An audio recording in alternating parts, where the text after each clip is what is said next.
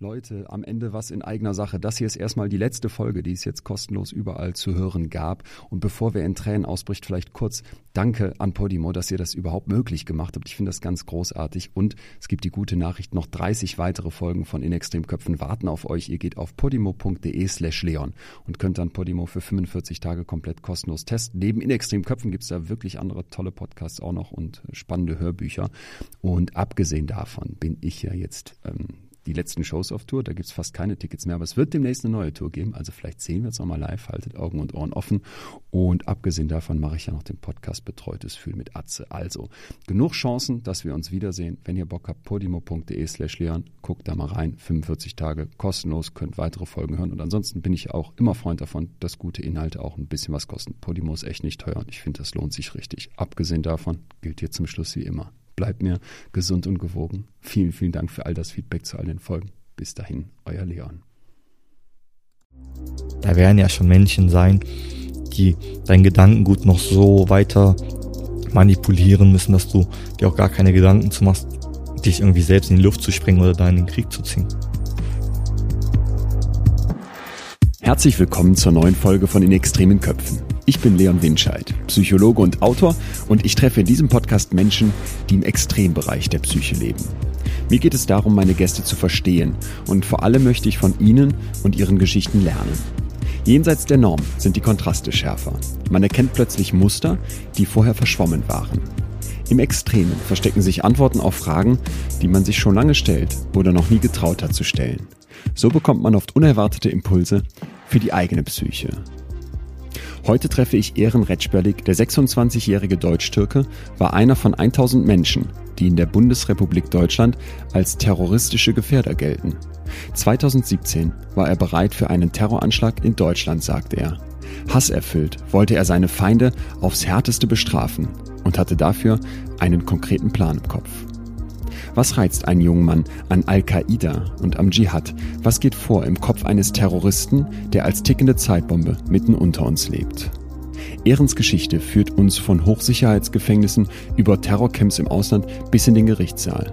Dieser junge Mann erzählt uns schonungslos von sich selbst, dem Täter, wie er sich nennt. Es werden Tränen fließen und völlig unerwartete Wendungen ans Licht kommen, denn hinter der Fassade des islamistischen Terroristen Ehren Retschberlik steckt am Ende natürlich ein Mensch. Ein Mensch, der ganz krasse Wandlungen und Schicksalsschläge erlebt hat, die seine Gedanken nicht rechtfertigen, aber helfen zu verstehen, was in ihm vorgeht und ein Stück weit auch, wo der Hass im Terror herkommt und wie gefährlich er wirklich ist. Die Geschichte beginnt direkt voller Action mit einer großen Explosion in Ehrens Wohnung. Er weiß, wer ihn jagt.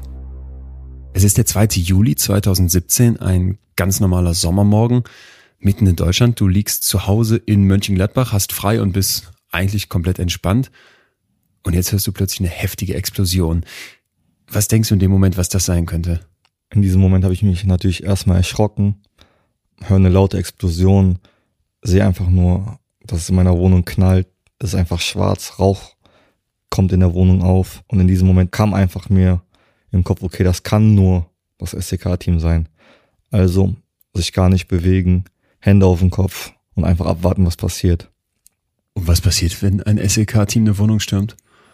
In diesem Moment, man vergisst einfach alles. Es kamen ungefähr acht, neun vermummte Beamte rein. Ich sprang direkt auf meinen Körper, auf meinen Kopf, halten mir eine Maschinenpistole und eine Pumpgun hinterm Kopf und meinen, wenn du dich bewegst, wir schießen. Dann ging es relativ schnell, Kabelbinder auf dem Rücken, meine Augen wurden sofort verbunden und dann war einfach nur eine Leere. Alles war still, bis dann, ich hörte einfach nur Schritte in meiner Wohnung. Dann zwei, drei Personen auf mich zukamen und meinten, ja, hier ist die Polizei, wissen Sie, warum wir hier sind? Natürlich habe ich gesagt, natürlich nicht. Wie ist Ihr Name? Mein Name ist Ehrenrich Sperlik. Okay, wir haben den richtigen. Und da habe ich mir die Frage gestellt, für was den richtigen? Also es muss ja ein offizieller Haftbefehl vor mir liegen, sonst kommt ja nicht irgendwie ein SEK-Team durch meine Wohnung, durch meine Fenster einfach reingestürmt. Und ich wohne im Dachgeschoss. Also da erstmal an die Fenster zu kommen, ist schon erstmal sehr suspekt. Ach, die haben richtig die Scheiben ja, aufgetreten auch. Sind, die kommen äh, vom Dach dann abgesagt. Ja, also okay, krass. Das war, also die, die sind durch Küchenfenster und durch Wohnzimmerfenster und ich lag an dem Tag im Wohnzimmer Ich habe immer im Wohnzimmer geschlafen, obwohl ich ein eigenes Schlafzimmer habe. Ich habe immer im Wohnzimmer vorm Fernseher geschlafen. Ich wusste auch nicht, wo die das wussten, weil Schlafzimmerfenster geht runter zur Straße. War schon die Frage, okay, wussten die, dass ich im Wohnzimmer schlafe? Warum schlagen die automatisch da die Fensterscheibe ein? Ja, und dann war für mich ganz klar, wo die auf meinem Körper lagen, okay, hier passiert jetzt irgendwas. Und die erste Frage war für mich, gehe ich wieder ins Gefängnis? Und da habe ich kurz Stille gehalten, habe natürlich nichts gesagt, wollte aber auch nicht irgendwie nach außen irgendwas rausdrängen, um den irgendwie auch kein schlechtes oder gutes Gefühl gegeben. Mhm. Ja, dann wurde ich sporadisch angezogen, mir wurde eine Jeanshose angezogen, ich lag halt in Unterwäsche im Bett, ein T-Shirt so halb über den Kopf, ein Pullover so halb über den Kopf. Ja, und dann ging es eigentlich schon los. In meiner Wohnung waren so Treppen, ungefähr zehn Stufen. Wurde ich dann runtergebracht langsam und dann wurde ich halt im Treppenhaus abgeführt und ich hörte halt immer nur Stimmen von meinen Nachbarn, aber weil ich halt nichts sehen konnte, weil meine Augen verbunden waren, dachte ich mir, okay, was denken jetzt wohl meine Nachbarn von mir? Ja. Ja, ich hörte halt einfach nur, wo wir die Straße runterkamen, halt Futterapparate. Man nimmt ja auch nur dann wirklich die Geräusche wahr, weil man halt nichts sieht. Du verlierst die Orientierung. Du weißt halt nicht, wo du bist. Klar weiß ich, wo ich bin, weil ich hier wohne. Ich kenne das alles. Aber nachdem man mich ins Auto gesetzt hat, habe ich irgendwie die Orientierung verloren. Ich weiß nicht, wohin wir fahren. Ich weiß nicht, was machen die jetzt mit mir? Wohin bringen die mich? Ja, und letztendlich war die Autofahrt nicht wirklich lange, ungefähr 10, 15 Minuten. Also war für mich klar, okay, so weit kann es gar nicht sein. Wir müssen am Polizeipräsidium Mönchengladbach sein, wo der Staatsschutz ist. Das war auch der Fall so. Ich wurde dann zu so einem Seiteneingang reingebracht, wo ich schon ein paar Mal rausgekommen bin, weil da halt die PG-Zellen sind. Ja, und dann standen da halt alle maskierte Polizisten und halt zwei nicht maskierte Polizisten, die mir dann langsam mal die Augenklappe, also die Augen wieder aufgemacht haben und mir dann erzählt haben, was überhaupt passiert ist oder warum das Ganze passiert ist. In dem Moment, als die bei dir in der Wohnung reinkommen und dich anbrüllen, wir haben den richtigen und wissen sie, was sie getan haben, da sagst du zwar nichts, aber weißt du in deinem Kopf, was du getan hast? Ja, ich habe ja zu dem Zeitpunkt für die Tour de France als Security gearbeitet.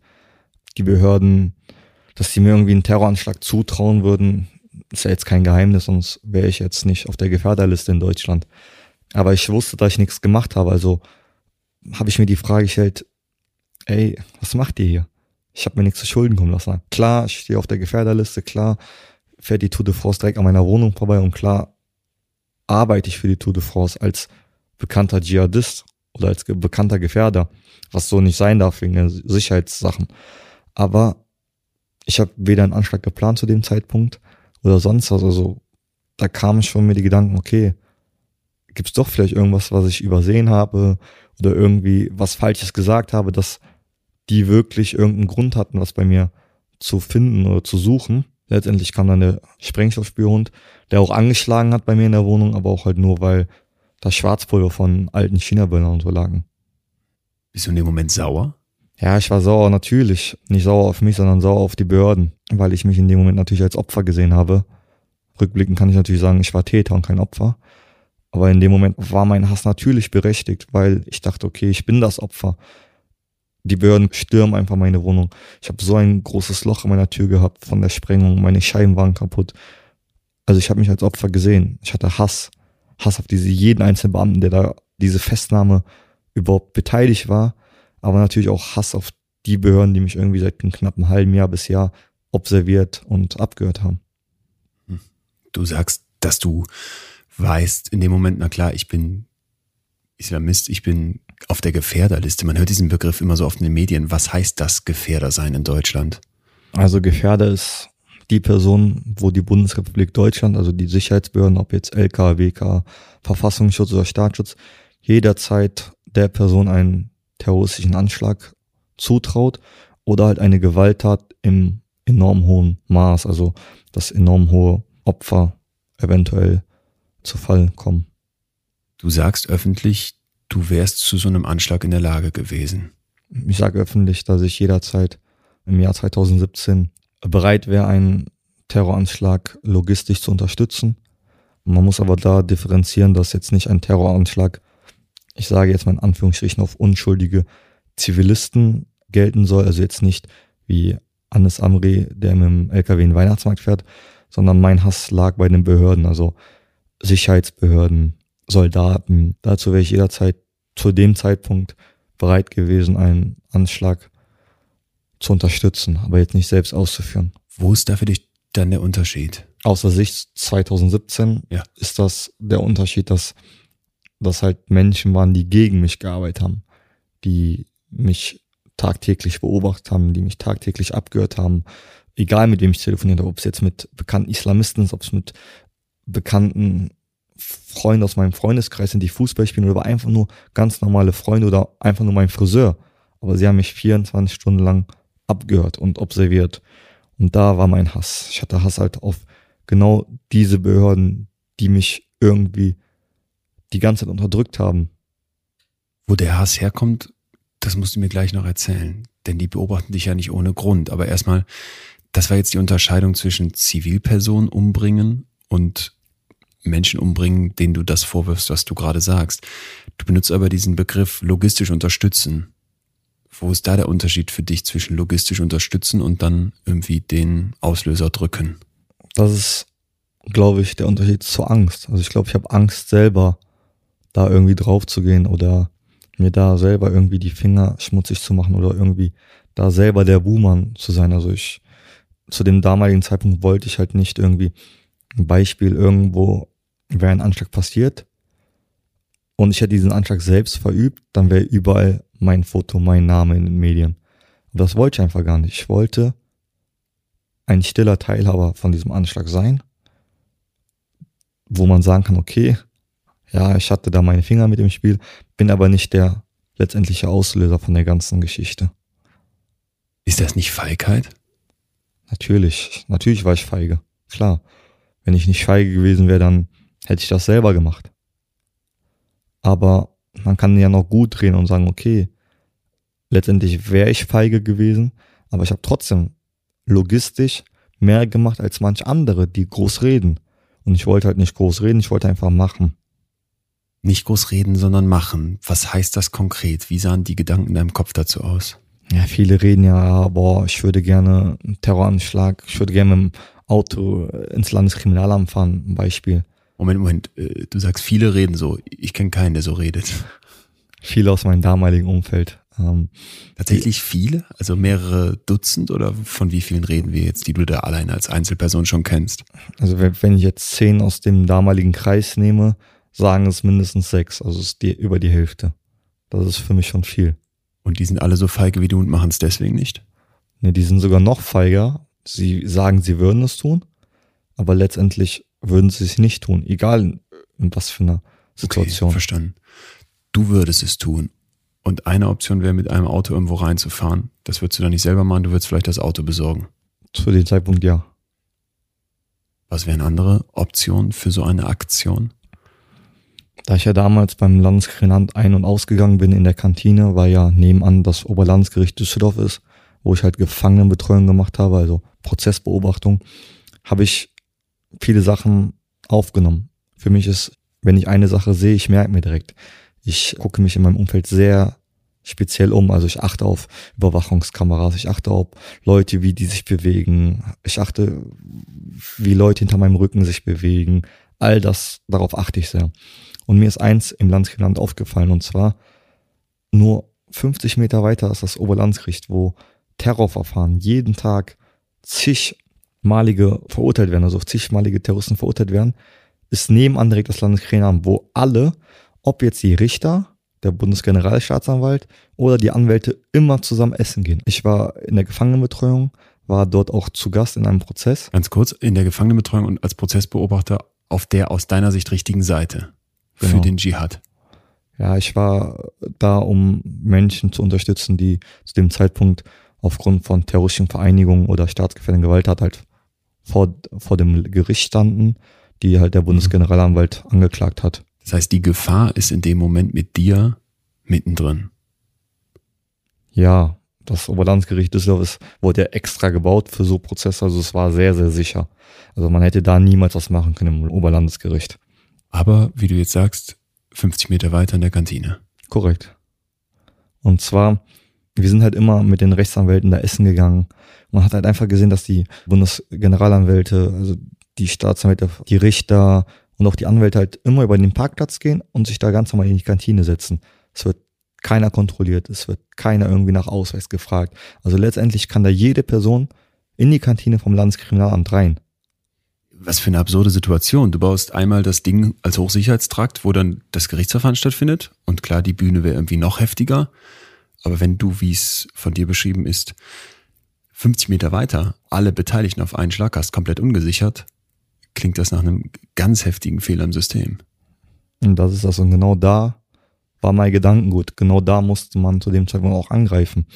Beispiel, wenn jetzt nur einem aus einem Prozess, ob es jetzt dem Generalstaatsanwalt oder irgendeinem Anwalt oder irgendeinem Richter, die in einem Prozess dort sitzen, irgendetwas passiert, wird dieser Prozess unterbrochen oder neu aufgerollt. Das heißt, wenn da irgendwas passieren sollte, heißt es erstmal, dass der Angeklagte Zeit gewonnen hat, die er vielleicht in der U-Haft dann weiter sitzt, unter anderem, oder die dann halt zur Haft angerechnet wird. Also es muss das ganze Prozedere nochmal neu aufgerollt werden. Und das war so mein Gedankengut. Vielleicht äh, kann wegen sowas ein Prozess komplett kaputt gehen. Das Ziel ist damit klar vor Augen. Du möchtest in etwas eingreifen, wo du eben auf der einen Seite der, der Bank bist und der Rest ist auf der anderen Seite der Bank in diesem Gerichtsprozess. Jetzt ganz praktisch aber gedacht, würde das ja bedeuten, dass da Menschen sterben. Menschen, die du da siehst in so einer Kantine vor dir. Nimm uns da mal bitte mit in deinen Kopf. Was sind die Gedankengänge? Für mich waren das keine Menschen. Für mich, wenn ich diese Menschen gesehen habe, habe ich einfach nur Hass gespürt. Einfach nur Abschaum. Diese Menschen haben jahrelang gegen mich gekämpft, haben jahrelang mir mein Leben zur Hölle gemacht, egal in was für Situationen, in Haft oder nicht in Haft. Wir nehmen mal ein Beispiel in, ich glaube, das war in Münster, ist ja ein geistig Verwirrter in einen Biergarten reingefahren mit dem Auto. Ja, ich komme aus Münster, das haben wir alle noch vor Augen und ich weiß noch genau damals, wie die Atmosphäre in der Stadt war. Und dass es dort passiert und lasse mich nicht lügen, eine halbe Stunde später standen dann direkt drei Polizeiautos vor meiner Haustür. In Mönchengladbach. In Mönchengladbach und haben, und haben geguckt, ob ich überhaupt anwesend bin zu Hause. Das Skurrile war, ich öffne natürlich nicht die Tür, weil ich weiß, okay, ich habe generell nie meine Tür geöffnet. Wenn einer was von mir möchte, ruft mich an, sagt, hör mal zu, ich bin da, mach die Tür auf. Und dann, es hat die ganze Zeit geklingelt, die ganze Zeit geklingelt, ich habe halt nicht aufgemacht. Und ich sehe halt einfach, wie drei Autos, ich konnte vor meinem Dachgeschossfenster direkt auf die Straße gucken. Ich sehe halt einfach, wie wirklich alle Personen wieder in die drei Autos steigen und da sitzen bleiben. Und eine Stunde später standen die immer noch da und ich bin einfach rausgegangen und bin zu meiner Stammpizzeria gegangen, die einfach auch nur 50 Meter weiter war. Und auf dem Weg zur Pizzeria zurück hinterher sind die dann aus dem Auto rausgesprungen, haben gesagt, ja, hier, Staatsschutz Mönchengladbach, bleiben Sie mal stehen. Wo waren Sie die ganze Zeit? Sag ich, wie, wo war ich die ganze Zeit? Ich war in meiner Wohnung. Was wollen Sie von mir? Ja, in Münster ist einer mit dem Auto in den Biergarten reingefahren. Mhm. Sag ich, ja, was ist das mein Problem? Ja, Sie sind ein Gefährder. Sie müssen jederzeit mit so Kontrollbesuchen rechnen.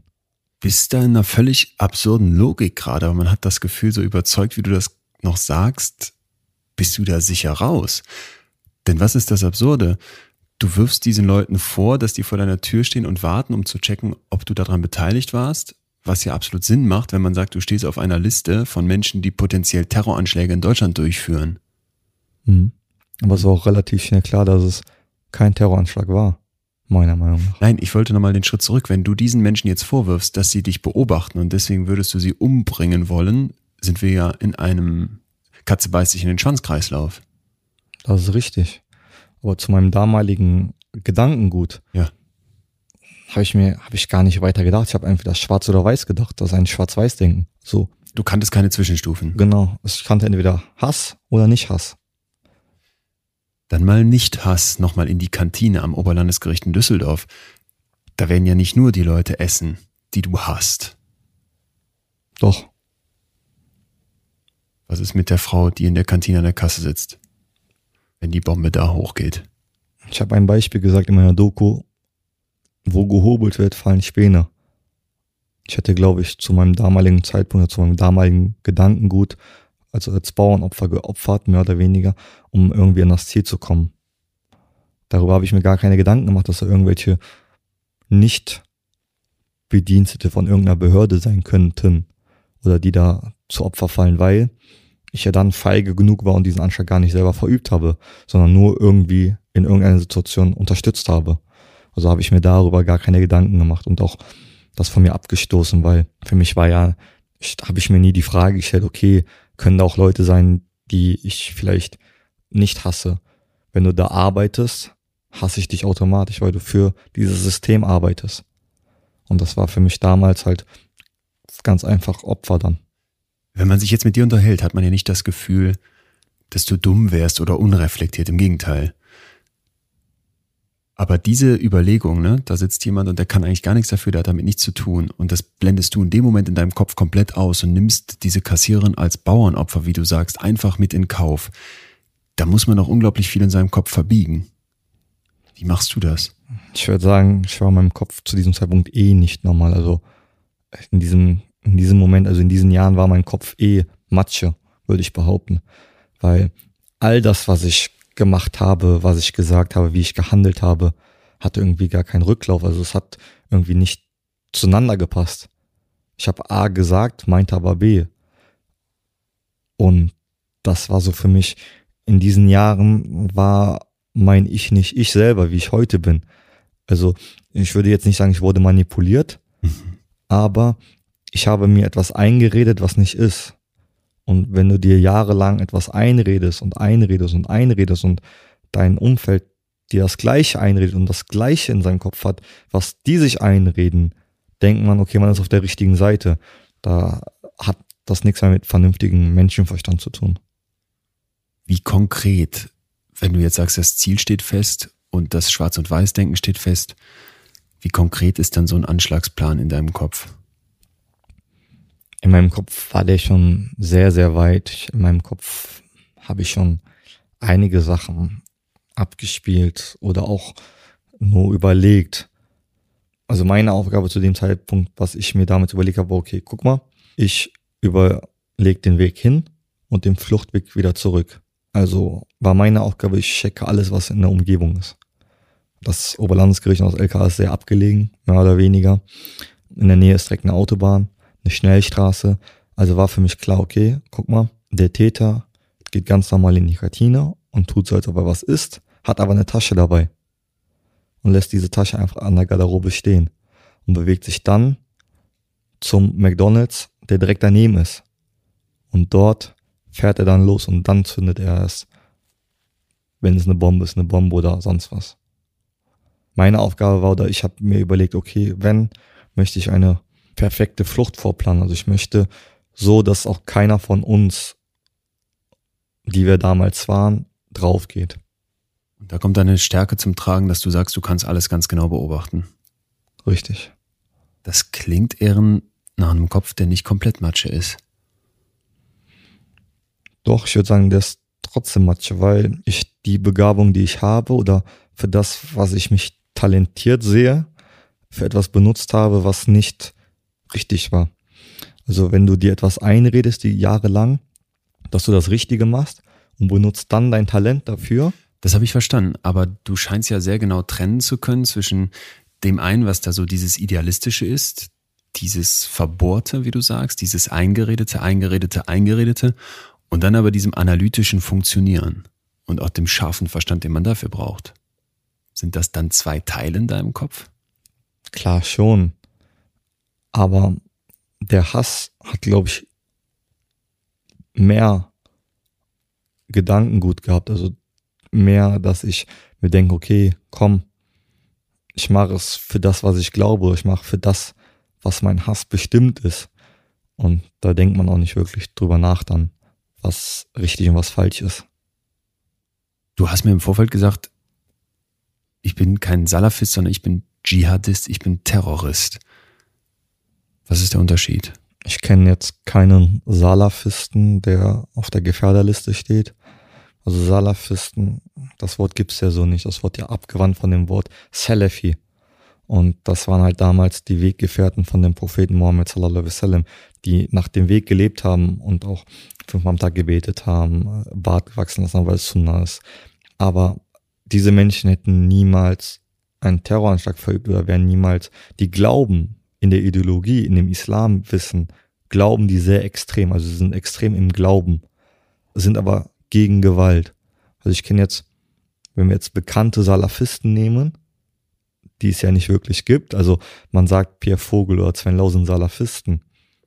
Die das sind diese Hassprediger, die man manchmal in den Medien sieht. Genau, man sagt, das sind Hassprediger. Aber die predigen keinen Hass, weil die, die Ideologie halt sehr verbunden sind. Keiner von denen würde sagen, okay, ich wäre bereit, einen Terroranschlag zu verüben oder sonst was. Und das ist halt der feine Unterschied. Sind das dann aber nicht die Leute, die dafür zuständig sind, dass in deinem Kopf, wie du sagst, die Matsche entsteht, die es dann für diejenigen braucht, die diesen nächsten Schritt noch gehen? Natürlich. Du wachst ja nicht morgens auf und denkst, okay, boah, ja, jetzt gucke ich mir mal, äh, was der Tag so bringt. Ich verübe einen Terroranschlag oder so, sondern das ist ja ein Prozess über Jahre. Du fängst ja an, irgendwie ein Video im Internet zu gucken. Fang, nehmen wir mal an Pierre Vogel. Du guckst dir Videos von Pierre Vogel an. Wie erlerne ich das Gebet? Oder du gehst bei Google ein, wie erlerne ich das Gebet? Das ist ja kein schlechtes Video. Du lernst, wie du beim Islam das Gebet lernst. Wenn du aber die Videos und Videos zu Ende guckst, wird dir immer ein Video vorgeschlagen. Mhm. Und da sind wir in so einer Blase, in so einem Rad, was sehr, sehr gefährlich sein kann oder sehr gefährlich ist, weil du ja nicht bei so Lernvideos bleibst. Irgendwann landest du immer bei einem Video von einem radikalen Hassprediger. Und wenn du dir diese Videos immer anguckst, werden immer nur genau diese speziellen Videos vorgeschlagen. Ja. Und irgendwann bist du dann bei einem Video, wo, das ist jetzt ein Video, was mich sehr zum Nachdenken gebracht hat, dann siehst du einen jungen Mann, der mit einer Bodycam in den Krieg läuft und dann einfach eine Bombe einschlägt. So. Zu diesem Video kommst du, weil du dir Videos von Hassprediger anguckst. Wochen, Tage lang. Und das ist das Gefährliche. Wenn du dir so Videos anguckst, sage ich nicht, dass, wie lerne ich das Gebet richtig oder was ist Sunnah, was ist Fas im Islam. Das sind sehr schöne Videos, noch richtige Videos. Aber dass dieser Kreislauf zu den Videos, die immer dann radikaler und gewaltbereiter werden, das ist das Gefährliche, weil genau so radikalisieren sich Menschen. Und so war es auch bei mir der Fall. Weil dieses Video hat mich dann irgendwie inspiriert. Und zwar habe ich mir gedacht, okay, guck mal, da ist ein Glaubensbruder von mir, der kämpft gegen das Böse, weil Amerikaner in Afghanistan, Pakistan Krankenhäuser bombardieren, Frauen vergewaltigen, Schulen bombardieren oder sonst was. Und dann denke ich mir, okay, diese Menschen sind meine Brüder im Glauben, also muss ich die irgendwie in irgendeiner Art und Weise unterstützen. Wie weit von solchen ersten YouTube-Videos, in denen vielleicht ein Gebet einfach nur beschrieben wird, die gute Videos sind, wie du sagst, ist es bis zu der Sehnsucht, in ein Al-Qaida-Terrorcamp zu gehen in deinem Kopf? Wenn wir das richtig nehmen, hatte ich ja meine ersten Kontakte 2010 zu bekannten Islamisten, Salafisten, wie man es jetzt auch nennen möchte. Damals bist du so 16, 17? Richtig. Ich war damals 16 und hatte da meine ersten Kontakte in die Szene. Nicht, weil mich irgendwie der Glaube irgendwie inspiriert hat. Es geht dir gar nicht um den Islam an der Stelle. Nein, ich kannte bis dato gar nicht den Islam. Ich bin ja im katholischen Kinderheim groß geworden. Ich war in einer deutschen Pflegefamilie. Also ich wusste gar nicht, dass ich überhaupt als Moslem geboren worden bin. Also ich wusste gar nicht, was der Islam überhaupt wirklich für eine Religion ist. Und ich habe mich da dann irgendwie wohlgefühlt, weil es halt ein Zusammenhalt war. Also wenn wir jetzt mal das Beispiel nehmen, ich habe jahrelang halt keine Liebe gefühlt, keine Anerkennung bekommen und sonst was, aber dann kommst du in eine Gemeinschaft, wo du sofort aufgenommen wirst. Ich mache immer das beste Beispiel, weil ich das persönlich selber erlebt habe, ist, guck jetzt in dein Telefonbuch, Leon, und sag mir, du kannst zehn Leute davon anrufen, wer würde sofort zu dir kommen, wer würde, du musst nur sagen, hier, ey, kannst du mir 200 Euro leihen, ich muss das und das machen. Such nur zehn aus deinem Telefonbuch aus, die das sofort ohne irgendetwas machen würden. ich glaube, ich würde die finden. Ja? Aber ich weiß auch, wie dankbar ich dafür sein muss und dass das vielleicht auch was, was Besonderes ist oder zumindest, ja, dass das nicht jeder hat, ist mir klar, ja. Und ich hatte zu dem Zeitpunkt 50 Leute in meinem Telefonbuch. Ich hätte 50? In, ich hätte in Frankfurt sein können und ich hätte einen Anruf und gesagt, hör mal zu, ich bin in Frankfurt, kannst du mich bitte abholen? egal wo diese Person ist, ob in Köln, Düsseldorf, diese Person würde sofort losfahren oder sofort irgendjemanden in Frankfurt kontaktieren, dass ich nach Köln oder nach Düsseldorf komme. Und das ist das. Das ist ein Zusammenhalt und das hat mich gereizt. Wo gehobelt wird, da fallen Späne. Dieser Satz lässt mich nicht mehr los, weil er zeigt, wie extrem Ehrens Ideologie ist. Er spricht zwar davon, dass er Feind und Freund in Schwarz und Weiß unterteilt, sein Hass gegen den Feind ist aber so groß, dass er dafür ohne zu zögern in Kauf nehmen würde, dass unabhängige Personen auch ums Leben kommen. In diesem Kopf fehlen offenbar die Graustufen. Was mich an Ehrens Geschichte außerdem nicht loslässt, ist die Einsicht, dass es offenbar so einfach zu sein scheint, einen Anschlag zu verüben. Man wird nicht jede Kantine neben jedem Gericht in Deutschland oder sonstige mögliche Terrorziele absichern können. Der verzweifelte Versuch von uns als Gesellschaft mit Maschinenpistolen, Überwachungskameras und Vorratsdatenspeicherung gegen potenzielle Terroristinnen vorzugehen, wird einen Menschen wie Ehren nicht davon abhalten, das durchzuziehen, was er vorhat. Und genau deswegen ist diese Geschichte so spannend, weil sie uns einen Blick auf das Dilemma des Terrorismus gibt, und zwar aus Sicht eines Terroristen. Ehren ist einer von 1000 Gefährdern in Deutschland. Als Gefährder gelten Personen, bei denen die Sicherheitsbehörden annehmen, dass sie politische Straftaten von erheblicher Bedeutung begehen könnten. So die offizielle Beschreibung im Beamtendeutsch. Was das konkret heißt, hat Ehren uns erzählt. Eine Bombe in eine Kantine stellen und alle in den Tod reißen, die dort essen. Die Zahl der Gefährder, die in den Bereich des islamistischen Terrorismus fallen, liegt heute bei 630, wovon rund 110 inhaftiert sind. Der Begriff Islamismus beschreibt eine Form von politischem Extremismus, weshalb hier auch ganz wichtig ist, den Islamismus vom Islam als Religion, als Glaubensrichtung zu unterscheiden. Unter der Berufung auf den Islam wird im Islamismus darauf abgezielt, die Demokratie in Deutschland abzuschaffen. Islamisten sind der Überzeugung, dass eine radikal gelebte Form des Islam das gesellschaftliche und politische Leben bestimmen sollte. Ehren ist also einer von tausend und er ist brandgefährlich. Doch es hält ihn die Vorstellung zurück, wie er später dastehen würde nach einem potenziellen Anschlag. Das sagt er zumindest. Sicher spielen aber noch mehr Gründe eine Rolle. Angst, Unsicherheit und vielleicht auch doch noch ein Restanstand. Einer von tausend. Was würde passieren, stiege diese Zahl auf 2000? Ganz einfach, die Wahrscheinlichkeit, dass bei einem oder einer dieser 2000 der Damm bricht und es zum Anschlag kommt, steigt ebenfalls.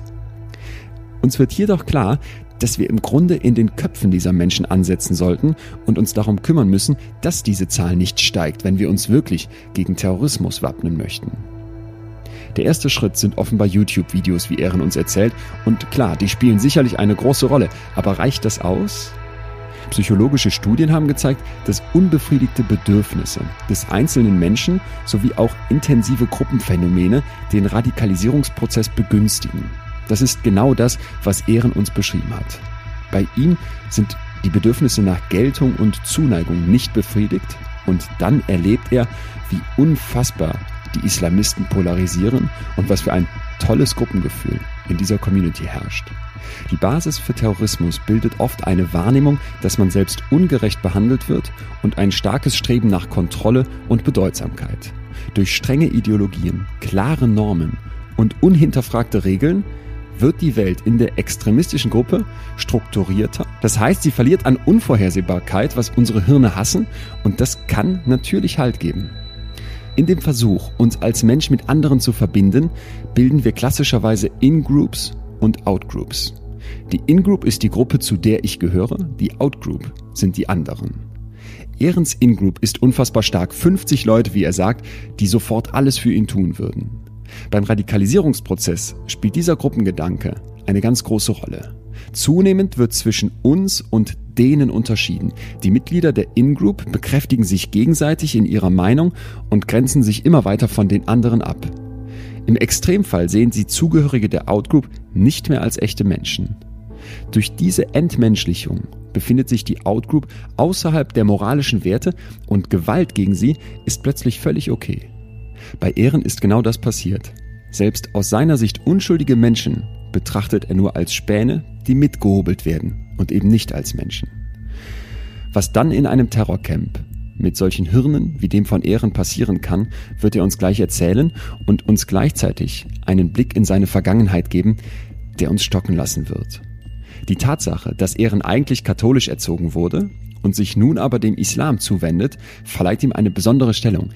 Er erfährt etwas, das ihm bis dahin gänzlich unbekannt war. Das Gefühl, etwas Besonderes zu sein. Das war für mich, okay, krass, guck mal, die sehen mich als etwas Besonderes.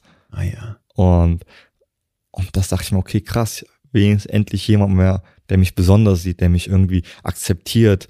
Und dann war für mich eigentlich nur noch die Frage, dass okay, ich möchte mit diesen Menschen mehr Zeit verbringen. Ich möchte irgendwie diesen Menschen helfen, irgendwie unterstützen. Ich habe zu dem Zeitpunkt nicht gearbeitet. Ich war 16 Jahre alt, ich habe keine Schule gemacht, habe mit so einer Jugendgang abgegangen, habe halt Straftaten gemacht und dann habe ich zu denen gesagt, ey, guck mal, ich kann irgendwie nichts machen, ich gehe nicht arbeiten, ich mache keine Schule, aber ich mache halt kriminelle Sachen und ich möchte dieses Geld, was ich von den Ungläubigen in Anführungsstrichen Ungläubige wegnehme, möchte ich für etwas Gutes tun.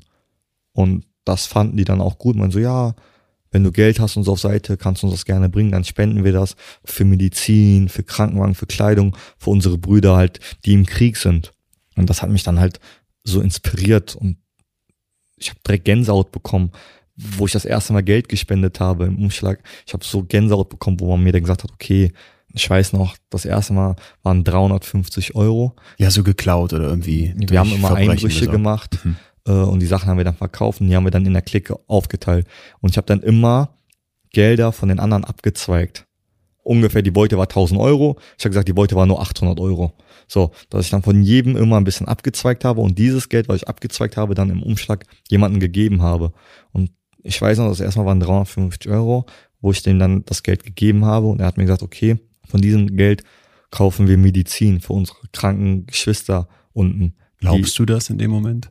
Natürlich. Ja. Klar, ich bin 16 Jahre alt, ich bin sehr naiv, ich war grün hinter den Ohren und dachte ihm einfach, okay, krass, da sind Leute, die mich irgendwie anerkennen. Ja, das wollte ich gerade sagen. Du hast gerade eben einen ganz, ganz wichtigen Satz für mich gesagt, wo bei mir sofort die Alarmglocken angingen.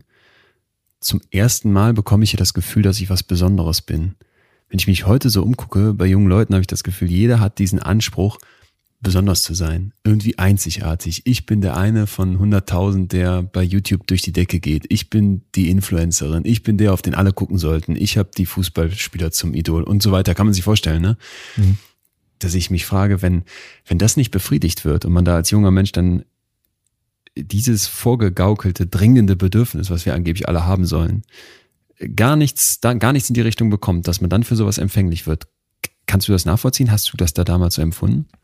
Ja, also ich würde auch heute noch sagen, zu 90 Prozent ist irgendwie jeder fänglich für sowas.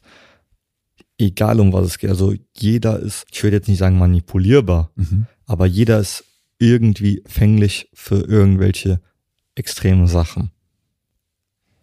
Wann ist es bei dir so krass, dass du sagst, ich will wirklich jetzt nicht nur Geld sammeln und hier auf diese Versammlung mitgehen und YouTube-Videos gucken, sondern ich würde gerne in den Heiligen Krieg. Das habe ich nie gesagt dafür war ich mir irgendwie viel zu schade. Also ich habe immer gesagt, okay, ich möchte helfen, ich möchte helfen, ich möchte helfen, ich möchte helfen, ja. Aber ich hatte irgendwie Angst vom Sterben. Also ich habe nicht das Bedürfnis gehabt, in den Krieg zu ziehen oder sonst was. Dafür hatte ich auch viel zu viel Angst, glaube ich. Ah ja. Ähm, Beispiel, ich habe mit 16 mit dieser Jugendgang äh, hatten wir dann so Softguns und dann haben wir so einfach aus Langeweile auf Leute geschossen aus dem Fenster. Und da dachte ich mir so, krass, wie ist dieses Gefühl, du schießt mit so einer Softgun mit so Plastikkügelchen auf irgendwelche Leute.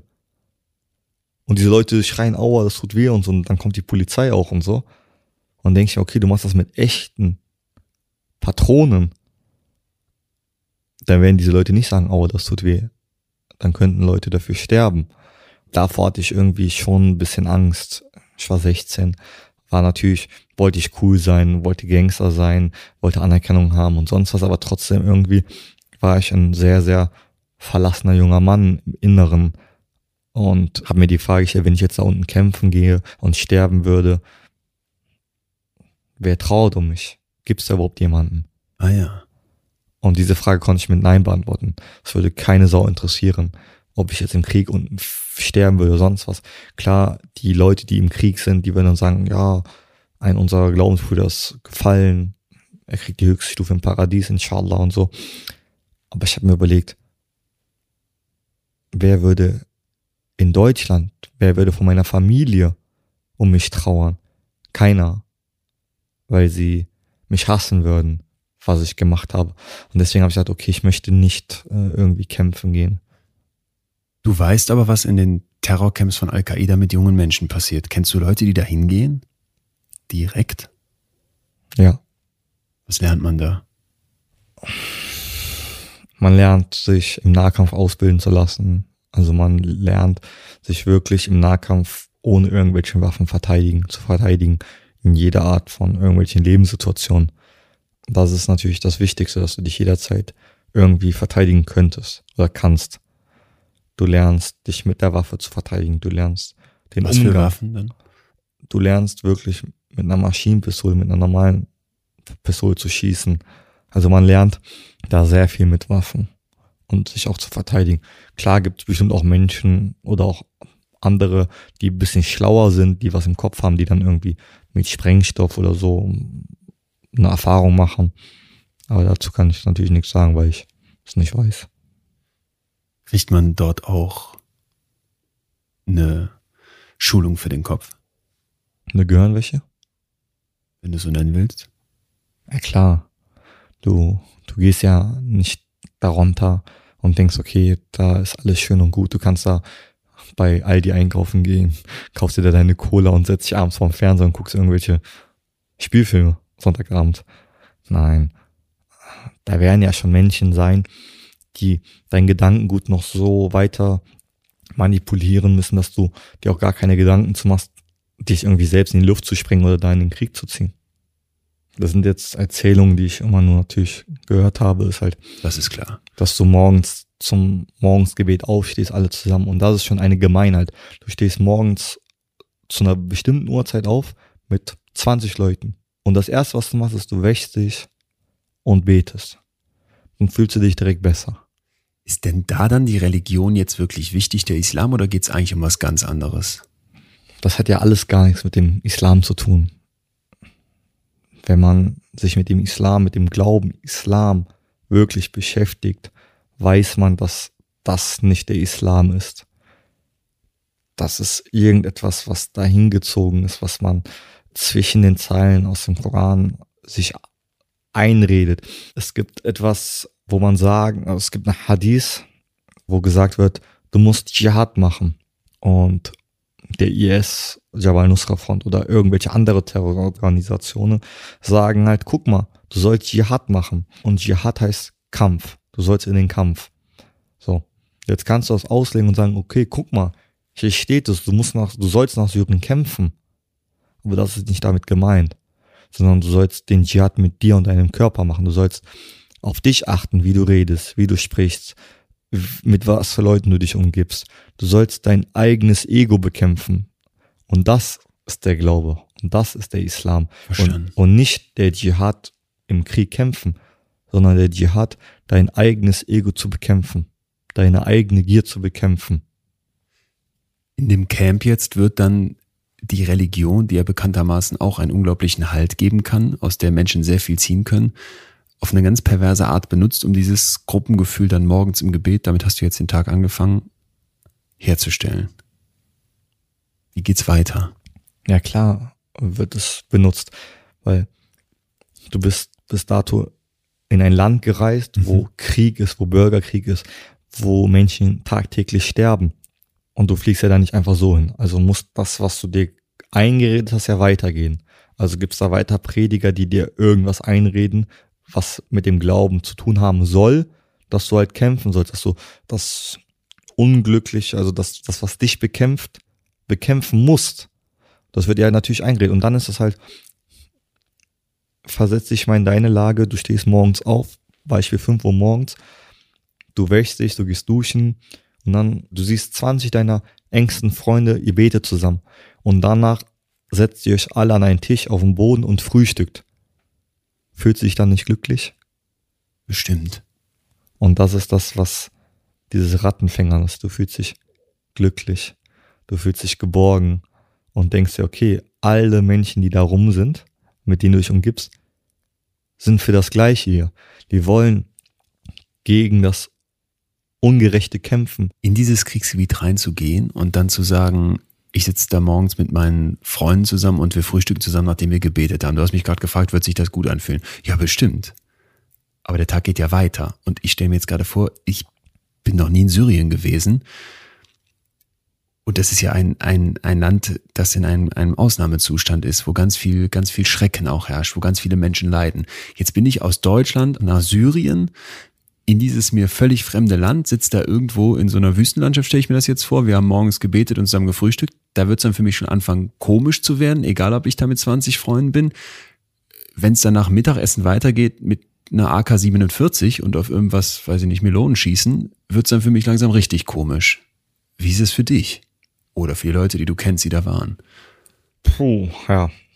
Na klar, wird nach dem Frühstück dann irgendwie gelernt zu schießen oder wenn du halt da arbeitest, bei der Polizei bist, fährst du durch die Stadt, guckst, dass da alles in Ordnung läuft, guckst, dass da nicht irgendwie was passiert. Also gehst deiner Arbeit natürlich nach, die du da unten machen musst, weil du ja natürlich auch Geld da verdienst.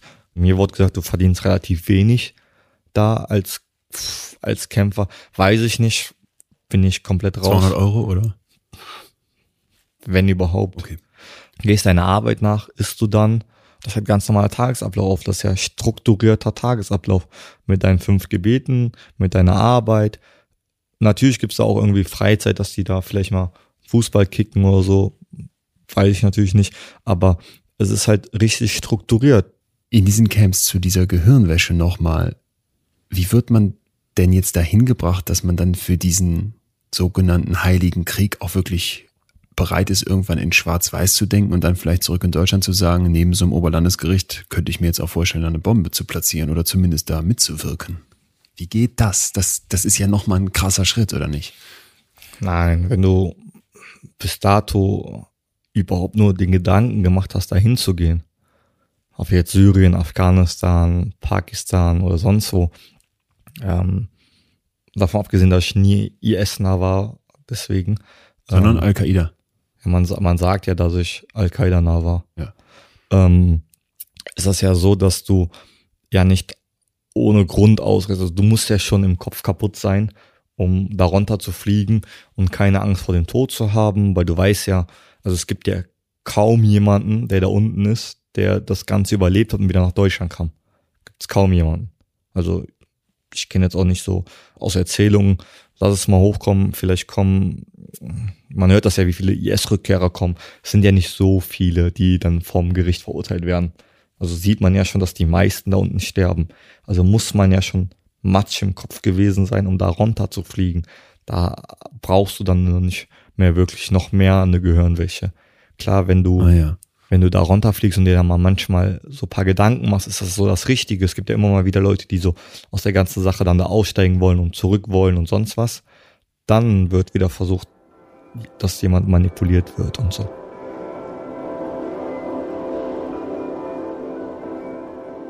Ehren betont bei seiner Beschreibung des Terroristencamps immer wieder, dass er diese Informationen nur aus zweiter Hand hat.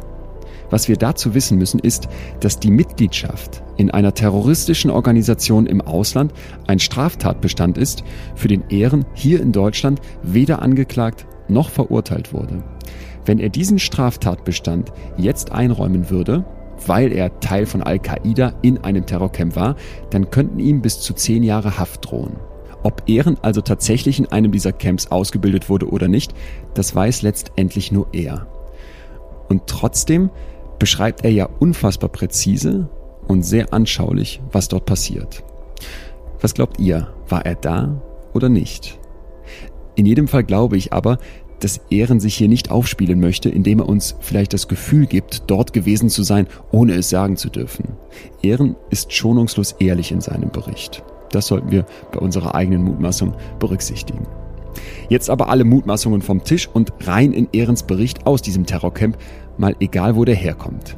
Hier wird es jetzt hochinteressant, weil der beschriebene Zusammenhalt und die klare Struktur des Tagesablaufs etwas ist, was Ehren immer gefehlt hat und das er hier plötzlich bekommen könnte. Warum ist Ehren das so wichtig? Mit 18 wird Ehrens Mutter schwanger und eigentlich hat sie alle Möglichkeiten, das Kind aufzuziehen. Geld ist da, Ressourcen sind da und ein unterstützendes Elternhaus ebenfalls. Und trotzdem gibt sie den Jungen ins Heim. Es folgen dann verschiedene Stationen in unterschiedlichen Einrichtungen und in mehreren Pflegefamilien, bis Ehren endlich ein Zuhause findet. Die Eheleute Schwarz nehmen sich seine an. Und es könnte nicht besser laufen. Ein glückliches Paar, das diesen kleinen Jungen liebevoll aufwachsen lässt. Doch eines Tages, Ehren ist zwölf, sitzt er in seinem Kinderzimmer am Schreibtisch, macht seine Hausaufgaben und es klingelt. Ehrens leibliche Mutter steht vor der Tür.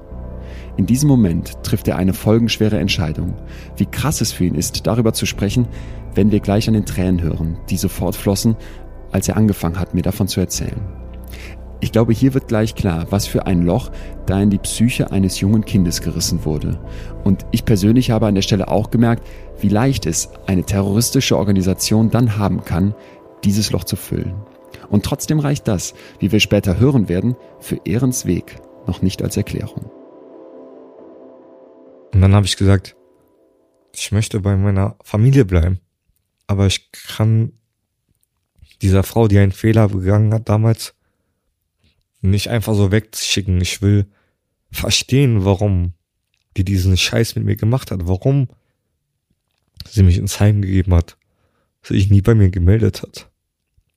Und jetzt, wo alles super war, ich hatte eine super Familie, ich habe Fußball gespielt, ich war in der Schule, ich habe Freunde gefunden, wir haben ein neues Haus gekauft, haben da renoviert. Warum ausgerechnet jetzt? Und ich wollte meine Pflegefamilie nicht enttäuschen. Ich wollte sie nicht verletzen. Und habe dann gesagt, okay, ich möchte gern zu meiner leiblichen Mutter. Und habe aber alles gemacht, dass meine Pflegefamilie mich abgibt mit Hass. Ich wollte sie nicht zerstören und sagen, okay, ich gehe da weg. Ich wollte, dass die mich wegschicken. Und habe dann zum Beispiel ins Treppenhaus gepinkelt. Weil ich wollte nicht, indem ich da weggehe, und sie verletze, sondern ich wollte, dass die mich weggeben. Hab ins Treppenhaus gepinkelt, hab Garagentor aufgelassen, damit mein kleiner Bruder irgendwie rumkrabbelt oder unsere Katze wegläuft. Ich hab, wir hatten ein großes Grundstück und auf diesem Grundstück war noch mal ein Haus, was knapp 60 Quadratmeter hatte. Da hat eine sehr, sehr ältere Dame gewohnt. Und wo wir das Grundstück damals gekauft haben, haben wir, hat halt der Eigentümer gesagt, weil das die Mutter war, wir möchten gern, dass diese Frau bis zu ihrem Tod da lebt. Danach gehört dieses Haus natürlich auch ihnen, weil das euer Grundstück ist. Und dann habe ich immer da mit so Steinen gegen das Fenster geschmissen, dass die Frau sich erschreckt. Also ich habe all das gemacht, damit die Familie mich irgendwie hasst und mich abgibt. Ende des Lieds eigentlich, ich bin von der Familie weggegangen und die haben sich scheiden lassen. Und ich war schuld. Die sind mit der Situation nicht so gut klargekommen. Das habe ich auch erst zig Jahre später mitbekommen, wo ich dann den Kontakt zu dem wieder gesucht habe. Nach einiger Zeit, nachdem ich aus Haft war. Weil ich irgendwie meiner Vergangenheit abschließen wollte. Und dann habe ich halt erfahren, dass die sich kurz danach oder ein Jahr später sich ähm, getrennt haben und sich geschieden haben. Und ich gebe mir bis heute die Schuld, dass ich es schuld bin. Ja. Ja.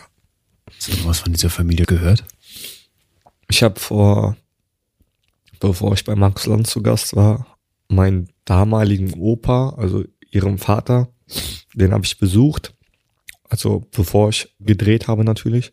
Und habe dann, bevor wo ich dann halt wusste, okay, meine Doku kommt raus und mein Auftritt bei Lanz, habe ich dem halt eine E-Mail geschrieben, dass ich halt, nachdem ich da weggegangen bin, eine Menge Scheiße gebaut habe und im Knast war und jetzt mein Leben in den Griff bekommen habe und dass wir das verfilmt haben im ZDF.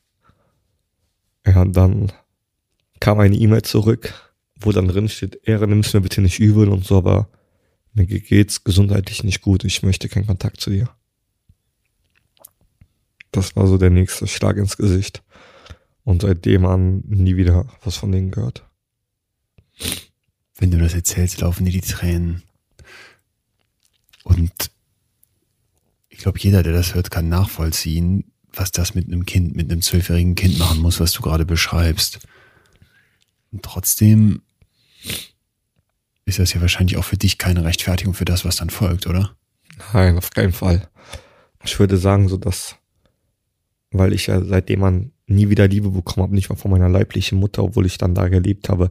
Also ich hatte nie wirklich so ein Familienleben, wie ich es bei der Familie hatte. Sondern deine Mutter, was habt ihr für eine Beziehung?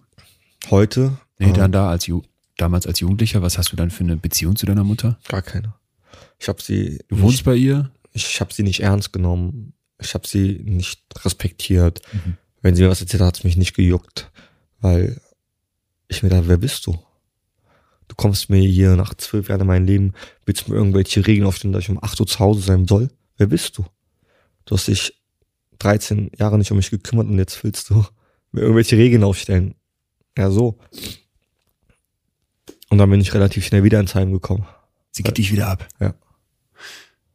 Von da jetzt, wie lange dauert es noch, bis du zum ersten Mal richtig kriminell wirst? Drei Jahre. Knapp. Wir sind dann, du bist 15 im Jahr. Ich bin wieder ins Heim gekommen und bin dann 2009, 2010 zurück zu meiner leiblichen Mutter. Und dann hat eigentlich alles angefangen. Dann habe ich angefangen, Scheiße zu bauen, bin straffällig geworden. Klar, weil ich das Geld wollte auch natürlich, aber weil ich halt eigentlich so einen Hilfeschrei haben wollte. Ich wollte halt Hilfeschreien, ich wollte, bis dato hat sich mein Vater und mein leiblicher Vater auch nicht um mich gekümmert, obwohl der in Geld schwimmt. Ja, es war so ein Hilfeschrei und dieser Hilfeschrei ist irgendwie nach hinten losgegangen.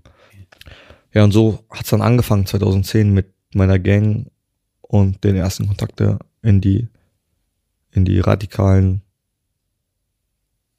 Gedankengut. Mhm. War dann insgesamt fünf Jahre in Haft.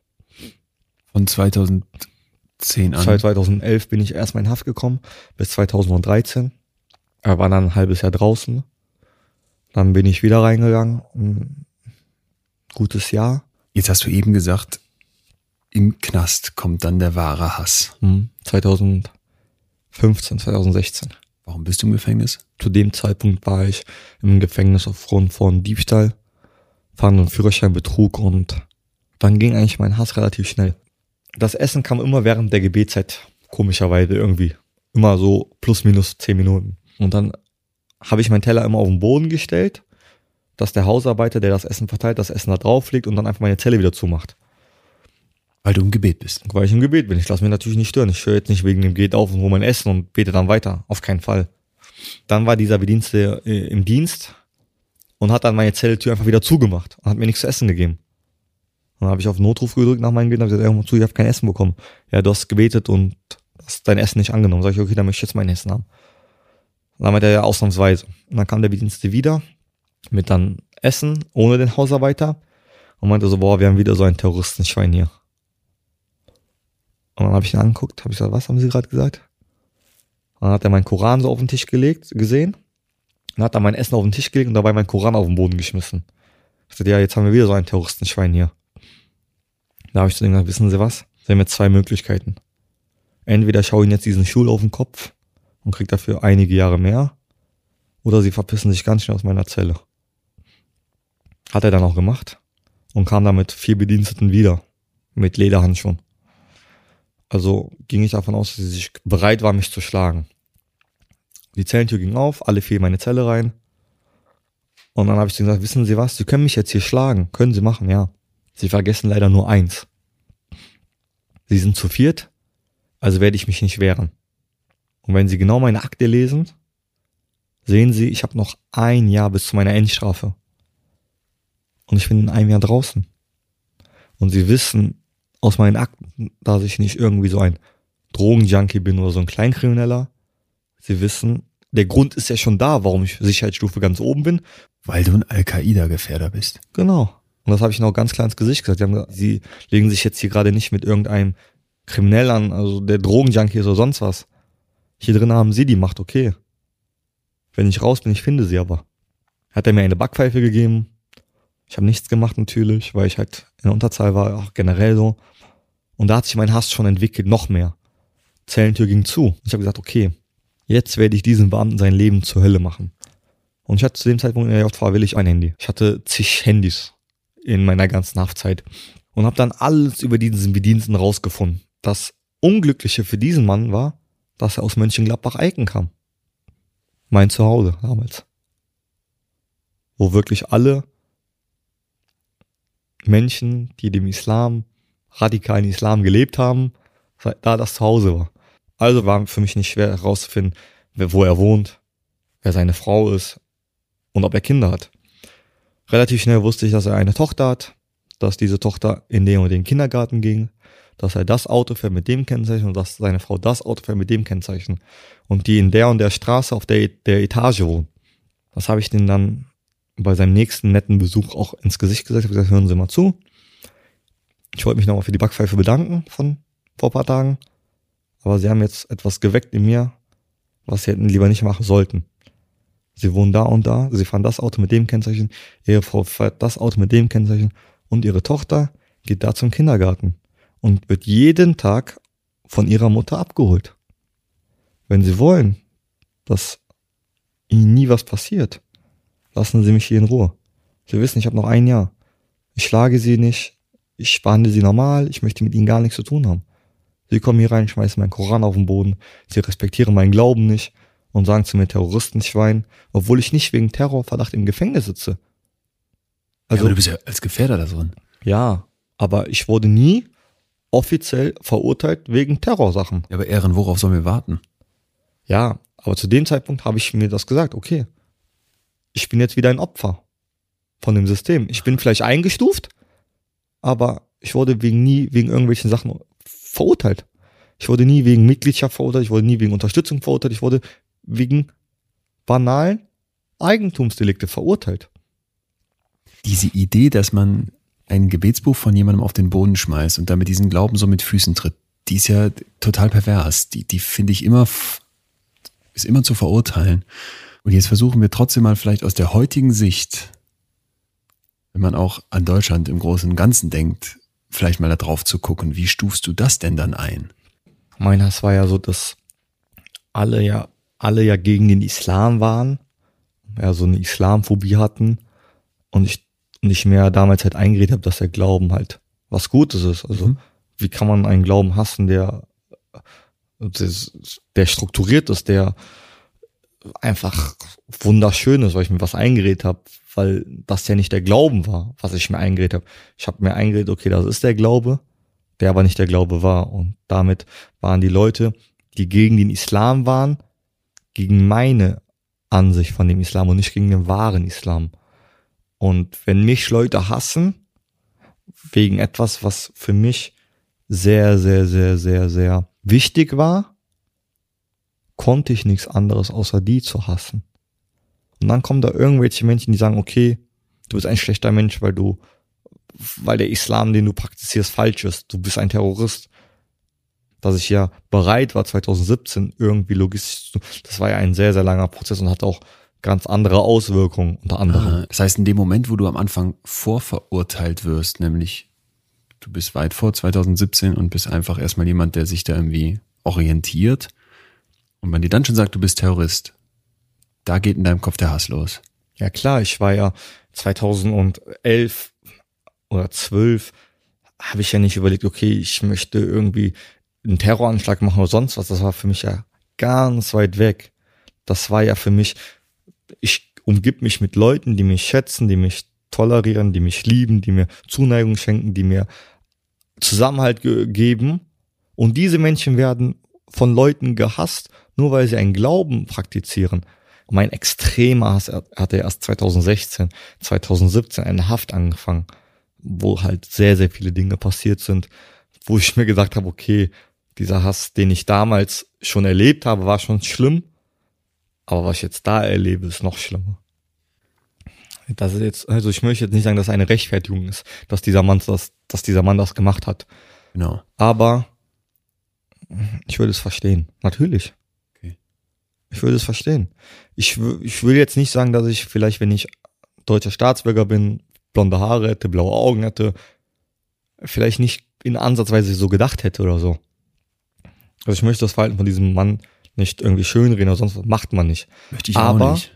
ich glaube, ich würde so ähnlich reagieren. Ja, das wollte das wollte ich gerade fragen, weil das möchte ich auch überhaupt nicht, im Gegenteil.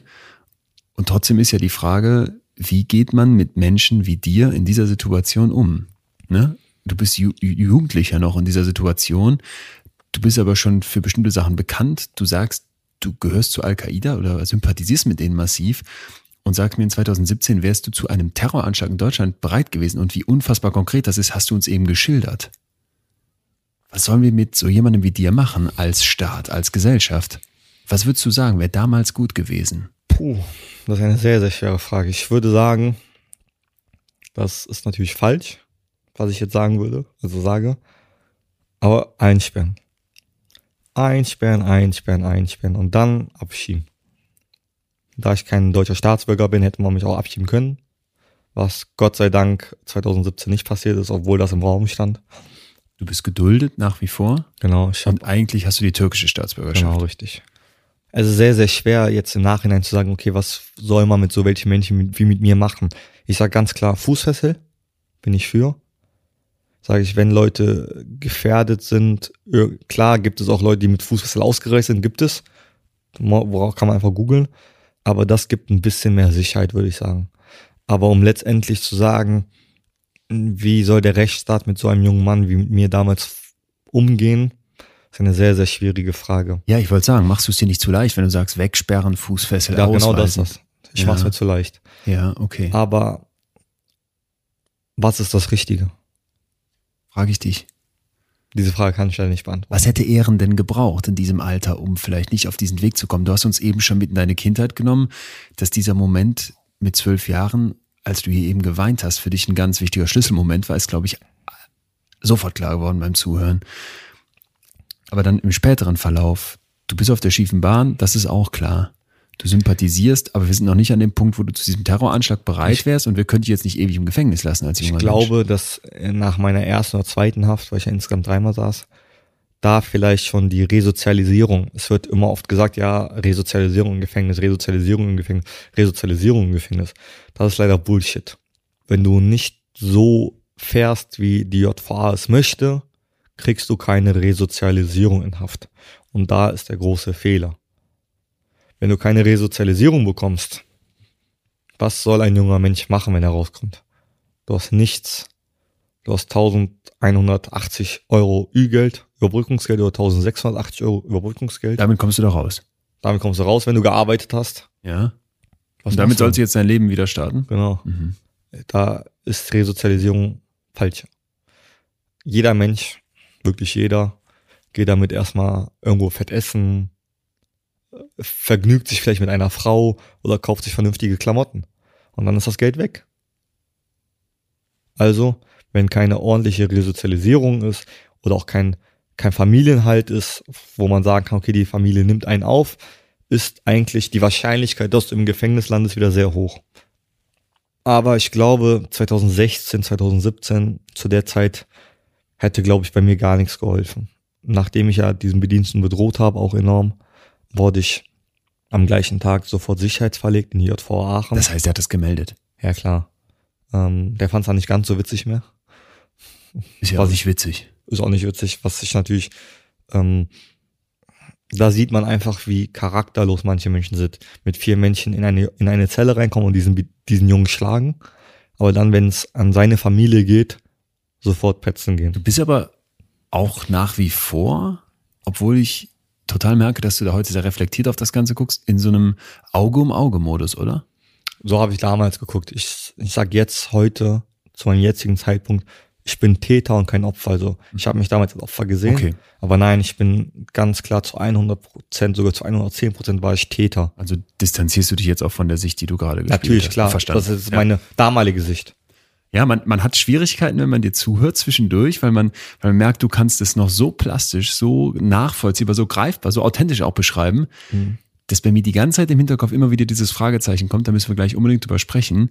Wie sicher kann ich mir denn sein, dass dieser junge Mann, der vor mir sitzt, nicht vielleicht doch in ein paar Jahren nochmal in den Nachrichten auftaucht? Nein, nein, ich gucke da schon sehr, sehr reflektiert nach. Ich wurde dann sicherheitsverlegt in JV Aachen. JV Aachen ist in NRW das sagen wir mal, da sitzen mal nicht ganz so schön, da sitzen Leute mit lebenslanger Haft, also LL. Hochsicherheitsgefängnis. Hochsicherheitsgefängnis. Das ist äh, da, wenn du da ankommst, gibt's nicht mehr wirklich viel, was noch passieren könnte. Wie sieht so eine Zelle dann für dich aus? Meine Zelle war alles angeschraubt, also ich war von Tag eins bis Tag aus, also von dem ersten Tag bis zu meinem letzten Tag zur Inhaftierung. Über welchen Zeitraum sprechen wir? Äh, neun Monate in einer sogenannten Schlichtzelle oder Beobachtungszelle. Ich habe zwischendurch mal die Hafträume gewechselt, aber eine Schlichtzelle, eine Beobachtungszelle, da ist alles fest. Du, du kannst keinen Stuhl abnehmen, der Tisch ist nicht bewegt, weil es alles in die Wand, in den Boden fest. Du hast. Du, ich hatte einen Fernseher und sowas, alles hatte ich alles. Okay. Aber letztendlich wurde mir der Wasserkocher weggenommen. Also alle, mein richtiger Rasierer wurde mir weggenommen. Also all das, wo ich irgendwie einer, einer Person etwas tun könnte, wurde mir die Anfangszeit weggenommen. An ein Handy ist hier nicht zu denken. Nein, da, zu dem Zeitpunkt hatte ich gar kein Handy mehr. wurde mir weggenommen, also hatte ich nur das Nötigste. Also ich hatte meine Glaubens-, also meine Islam-Sachen, meine radikalisierten Sprüche und sowas alles und mein. Das ähm, nimmt man dir nicht weg? Bitte? Das nimmt man dir nicht weg. Ja, gehört ja zur Glaubensfreiheit. Also man okay. kann ja nicht differenzieren, ob das jetzt zu radikal ist oder ob das jetzt, mhm. also das konnte man nicht wirklich machen. Irgendwann wurde mir das auch mal weggenommen für eine Zeit lang, aber dann auch wieder gegeben. Man hatte dann meinen Fernseher, also hieß es, okay, jetzt nur noch Fernsehen gucken. Bis ich dann irgendwann mal auf so eine genannte Wohngruppe gehen durfte, also so eine ganz normale Abteilung, wo ich halt auch Sport machen durfte, endlich mal nach gut vier Monaten, indem ich da in der Beobachtungszelle und Ganz kurz, von war. morgens bis abends sitzt man in diesem Raum. Genau. Man kriegt, man darf mal duschen gehen oder ist man wirklich nur in diesem Raum? Zweimal die Woche durfte ich duschen. Sonst sitzt man auf diesen 23 Stunden in der Zelle, ja. Wie viel Quadratmeter? Äh, 12, 10. Und die eine Stunde darf man irgendwie auf den Hof oder so. Genau, sowas. da durfte ich mit Handschellen in so einem kleinen Käfig spazieren gehen. Der nicht viel größer ist, als wenn du rechts hinter dir an dem Bett guckst. Heute sagst du mir, das wäre gerechtfertigt, damals da drin gewesen zu sein? Ja. Weil du sagst, wegsperren, wegsperren, wegsperren. In dem Moment aber selbst, nimm uns jetzt noch mal bitte mit in deinen Kopf. Was wächst da? Also da war mein Hass Endstufe. Also da war, ich war im Hungerstreik zum Beispiel, weil ich, das Einzige, was im Gefängnis hilft, ist Streiken, Hungerstreik. Das ist das Einzige. Du kannst Anwalt schreiben, ja, pipapo, der schreibt Anschwärzleitung an und alles bringt nichts. Du musst wirklich an den Hungerstreik gehen. Habe ich auch damals gemacht. Mein Gedanke war so krass, dass es einfach, ich konnte diese Bedienste einfach gar nicht mehr sehen. Ich wollte einfach, am liebsten hätte ich sie sofort angegriffen. Also die hättest du umbringen können in dem Moment? Nein, aber ich hatte einfach einen Hass. Ich hätte einfach gerne was auf die geschmissen äh, einfach, mein Hass war so krass, ich hätte einfach, so gern es geht, einfach angespuckt oder einfach richtig dreckig behandelt. Man, man, jetzt, jetzt verkrampfst du deine Hände so, man, man hört es auch mit, dass dieser Hass da so krass sein muss. Ist der wirklich weg oder würdest du sagen, wenn du jetzt diesen Mann sehen würdest, der dir ins Gesicht geschlagen hat, gegen den du ja nach offenbar einen Groll hegst, der massiv war, dass du dem jetzt so gegenübertreten könntest und dann immer noch sagen würdest, ja, ich bin ja Täter und sie haben recht, oder? Ja, weil ich ihn 2017 gesehen habe. Nein. Ja. Ich habe ihn 2017, ich bin ja 2016 aus Haft entlassen worden und war dann in Mönchengladbach am Leben. Und in Mönchengladbach gibt es ein Einkaufszentrum, das heißt Minto. War dann da äh, am Spazieren und in dem Moment ist der mit seiner Frau und seinem Kind die Rolltreppen hochgefahren. Erkennt ihr euch? Sofort. Er dich, also er dich auch. Er hat mich sofort erkannt. Und hat er Angst? Und er hat mich angeguckt und ich habe gelacht nur. Und in dem Moment hat er sein Kind und seine Frau genommen und ist die Rolltreppe direkt wieder runtergefahren. Wenn man Ehren zuhört, dann kann man doch eigentlich gar nicht anders, als zwischendurch zu fragen, hat er dem Ganzen wirklich abgeschworen? Oder? Geht es euch nicht auch so? Ich persönlich muss aber sagen, dass ich ihm glaube, weil er so unglaublich reflektiert berichtet und weil er sich immer wieder klar von seiner Vergangenheit distanziert und vor allem, weil er öffentlich Position gegen die radikale Organisation bezieht und damit natürlich auch gegen Al-Qaida, was nicht ungefährlich ist. Und trotzdem spüren wir zwischendurch ganz klar, dass die Geschichte noch unglaublich lebendig in Ehren ist und dass da emotional noch sehr viel verarbeitet werden muss. Das zeigt, wie krass die Gefühle gewesen sind, die Ehren in seiner Zeit als Extremist erlebt hat. Und hier wird ein Mosaik deutlich, wenn wir nochmal in die Szene gehen, in der der Gefangenenwärter reinkommt und Ehrens Gebetsbuch auf den Boden schleudert. Ehren hatte keine leichte Kindheit, aber das haben viele. Von der Mutter schlecht behandelt werden, das reicht mir noch nicht als Erklärung dafür, in den Heiligen Krieg zu ziehen. Hier kommt mehr dazu. Und zwar ist es dieses permanente Erleben davon, dass man ungerecht und unfair behandelt wird. In der Psychologie wird Hass genau hierüber definiert.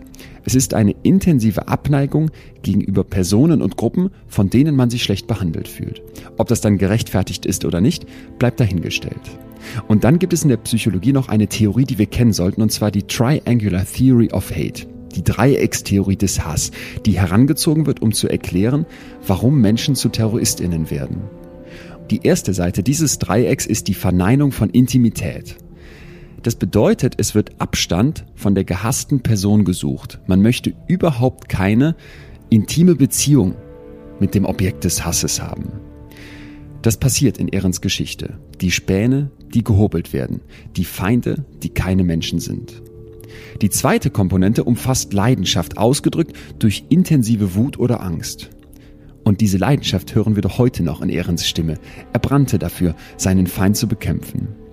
Und schließlich die dritte Seite des Dreiecks, das Commitment. Die Zielpersonen des Hasses wird verachtet und man versucht andere von der gleichen Meinung zu überzeugen, zu committen. Keine Fragen, sondern absolute Wahrheiten und eine Gruppe, in der alle gleich denken. Das ist maximales Commitment und das wurde Ehren beigebracht. Hass ist also eine sehr komplexe Emotion mit verschiedenen Seiten. Spannend dazu ist, dass Ehren sich nie in professionelle Therapie begeben hat. Und ich finde es deswegen wichtig zu erwähnen, weil man doch merkt, dass er einerseits mit dieser rationalen Seite seiner Vergangenheit aufgeräumt hat, da ist der reflektierte Blick, und gleichzeitig noch so viel in ihm brodelt. Ich glaube, dass eine Therapie ihm dabei vielleicht geholfen hätte, mit den starken Emotionen nochmal anders umzugehen. Ob er sie heute noch braucht oder nicht, das lasse ich gerne offen. Ehren entschließt sich dazu, seine Geschichte öffentlich zu erzählen, auch in Form einer Dokumentation für das ZDF. Und er gesteht darin ganz klar ein, ich bin der Täter. Das ist stark und ich glaube auch ein Teil einer Therapie von Ehren für Ehren. Jetzt ist Ehren raus und nicht nur das, öffentlich mit seinem Nachnamen tritt er gegen die Organisation an, für die er vor noch so kurzer Zeit bereit gewesen wäre zu töten. Lassen die Dschihadisten Ehren einfach so gehen? Kommt man da so leicht raus? Oder muss er sich fürchten? Nein, natürlich wurde ich eingeschüchtert oder sonst was, aber. Inwiefern? wie, wie läuft das ab? Ja, eingebrochen bei mir zu Hause und sowas. So alles. krass. Ja, aber das hat mich jetzt nicht wirklich beunruhigt irgendwie. Nein? Nein, weil wenn mir einer etwas tun möchte, dann warnt er mich nicht vor. Das wäre genau das gleiche, wie wenn du eine Bank überfallen möchtest. Gehst du morgen zur Sparkasse und sagst, hi, ich bin Leon, ich komme morgen euch überfallen? Nein. Du gehst in diese Bank rein, überfällst und gehst wieder raus. Wenn mir einer etwas tun hätte wollen, wäre er gekommen, hätte was gemacht und wäre wieder abgehauen. Trotzdem hältst du jetzt heute deinen Wohnort geheim. Richtig. Ich muss ja nicht alles preisgeben, also ich bin natürlich ein bisschen vorsichtig, möchte halt auch nicht nur mich schützen, sondern auch mein privates Umfeld. Und deswegen halt so manche Sachen halt geheim. Seit diesem öffentlichen sich stellen und auch ganz klar bekennen zum Täter, was waren denn dann für dich die wichtigsten Stationen, wo du sagen würdest, da hast du für dich dann ohne vielleicht die professionelle Hilfe, aber eben doch mit bestimmten Hilfestellungen was aufbereitet? Was waren da so die großen Steps, die Meilensteine, die du absolviert hast? Ja, wieder Fuß fassen im Sport, weil der sehr, sehr wichtig war äh, für mich. Anerkennung, Zusammenhalt woanders? Genau. Okay. Jetzt nicht in einer kriminellen oder irgendwas, sondern etwas, dass ich mein Talent auch nutze, was ich habe. Mhm. Für was Positives. Wenn ich jetzt äh, irgendwie ein Tor mache, dann freut sich meine Mannschaft, weil ich ein Tor gemacht habe. Wenn ich den entscheidenden Pass spiele zum 1-0 in der 90. Minute, dann feiern die das auch und das reicht für mich jetzt als Anerkennung. Ah ja habe sehr, sehr viel gesprochen mit Elmar Tevis, mit dem ich heute noch in Kontakt bin. Ein ZDF-Journalist? Genau, der ist äh, ehemaliger Chefjournalist vom Heute-Journal und lebt ja jetzt in Amerika, mit dem ich heute noch in Kontakt bin. Der hat mir natürlich auch viel geholfen, hat viel mit mir gesprochen und dann halt auch meine Familie, die jetzt zu mir steht. Deine Mutter auch? Mit meiner Mutter habe ich heute Kontakt, ja. Natürlich aber nicht dieses Sohn-Mutter-Verhältnis, sondern so eher das freundschaftliche Verhältnis. Aber das gestehst du ihr zu? Ja Man muss auch verzeihen können. Wenn mir Menschen verzeihen können, dass ich so viel Scheiße gebaut habe, dass ich so ein böser Junge war, sage mhm. ich mal. Wenn mir wildfremde Menschen verzeihen können, obwohl man mir eigentlich nicht verzeihen hätte sollen, muss ich irgendwie auch verzeihen können. Wie viel Matsche ist noch in deinem Kopf? Von der Matsche, die ich früher hatte, würde ich sagen keine mehr, weil ich jetzt mit beiden Beinen im Leben stehe, tanz beruflich auf mehreren Hochzeiten mehr oder weniger. Was für mich, du für mich, für mich war wichtig, dass ich nach der ganzen Scheiße, die ich gemacht habe, eine abgeschlossene Schulausbildung mache, äh, an die ich jetzt gerade mache. Das war für mich wichtig. Alles andere ist eigentlich erstmal uninteressant, so, weil äh, man soll trotz irgendwie in der Vergangenheit an sich glauben und arbeiten und arbeiten und arbeiten. Und wenn man viel Reue zeigt und auch sich selbst verändert, kann man im Leben alles erreichen. Und das habe ich mir zum Ziel gesetzt. Ich fahre bis heute sehr, sehr gut damit. Und ich würde sagen, ich habe keine Matsche mehr im Kopf. Ja. Du triffst heute junge Menschen und versuchst denen zu erklären, wie man eben nicht auf diesen Weg gerät, hm. den du eingeschlagen hast. Was ist deine Kernbotschaft an die?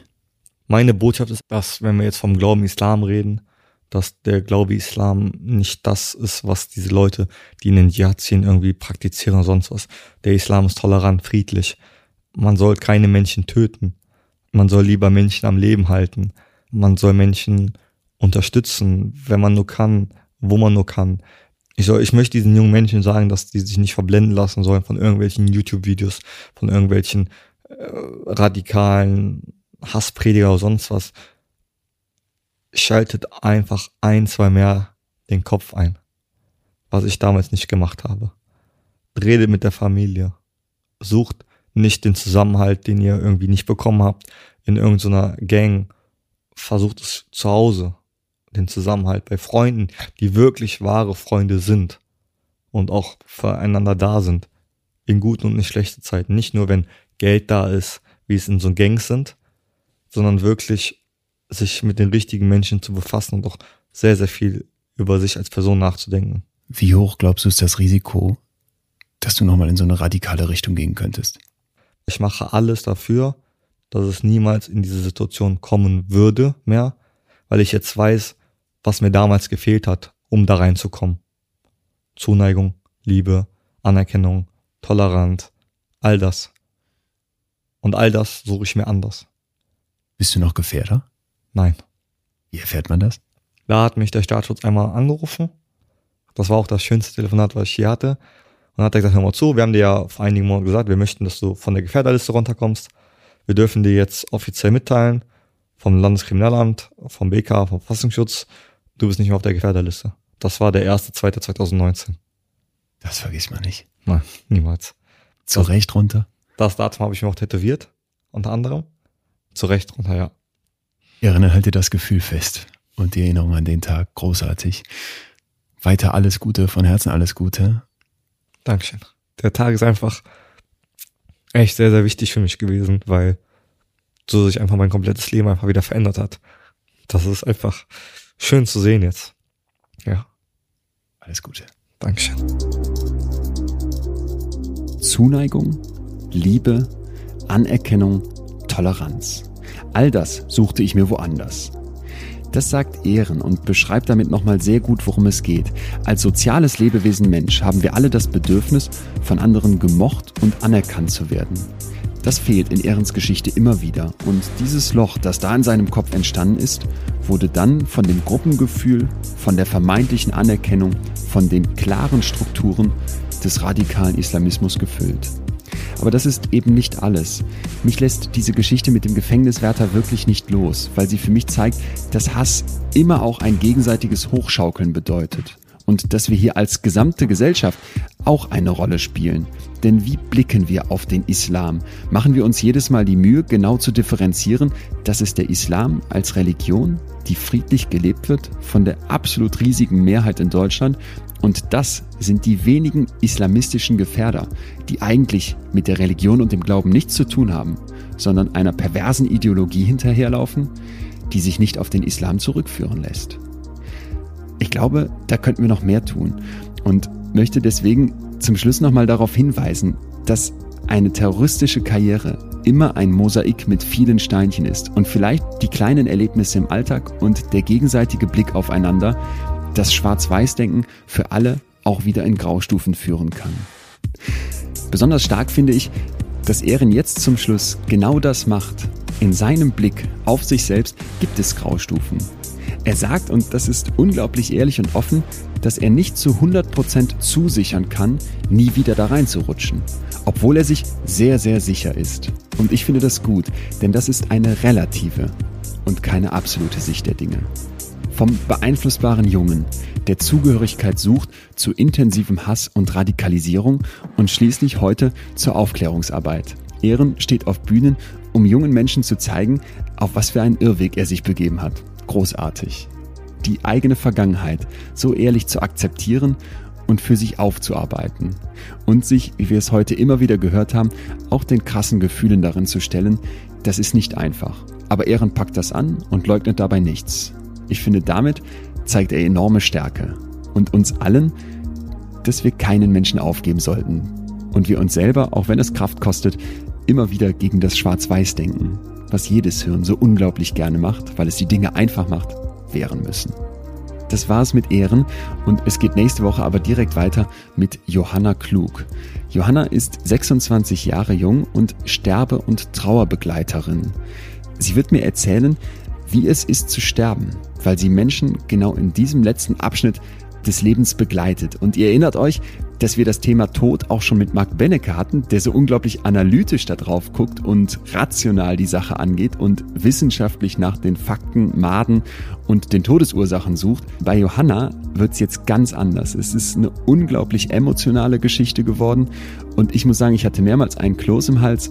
Trotzdem hat sie so einen wertschätzenden, menschlichen und respektvollen Blick auf den letzten Teil unseres Lebens, dass man unfassbar viel von dieser jungen Frau mitnehmen kann, lernen kann. Deswegen würde ich mich riesig freuen, wenn ihr wieder dabei seid, wenn Johanna und ich über das Sterben und den Tod reden. Und ich darf auch direkt noch dazu sagen, das wird keine düstere Folge, sondern eine unglaublich helle. Ich hatte mehrmals wirklich Gänsehaut vor Freude über das, was sie erzählt hat. Ich würde mich riesig freuen, wenn ihr vielleicht von diesem Podcast Leuten erzählt, von denen ihr glaubt, dass er denen auch was bringen könnte. Ich merke, dass hier so eine kleine Community ranwächst, auch an den vielen Nachrichten, die ihr mir schreibt. Tausend Dank dafür. Schreibt mir gerne weiter über Instagram, da heiße ich wie sonst auch Leon Winscheid. Mailt mir über post.leonwinscheid.de, aber sprecht doch unbedingt auch mit anderen Menschen über das, was ihr hier hört. Denn so mache ich das auch. Die vielen Impulse, die man mitbekommt, sind für unser Hirn oft gar nicht zu packen und im Austausch mit anderen kann man nochmal schön nachsortieren. Bis nächste Woche also, bleibt mir gesund und gewogen. Euer Leon. In extremen Köpfen ein Podimo Original, produziert von Auf die Ohren.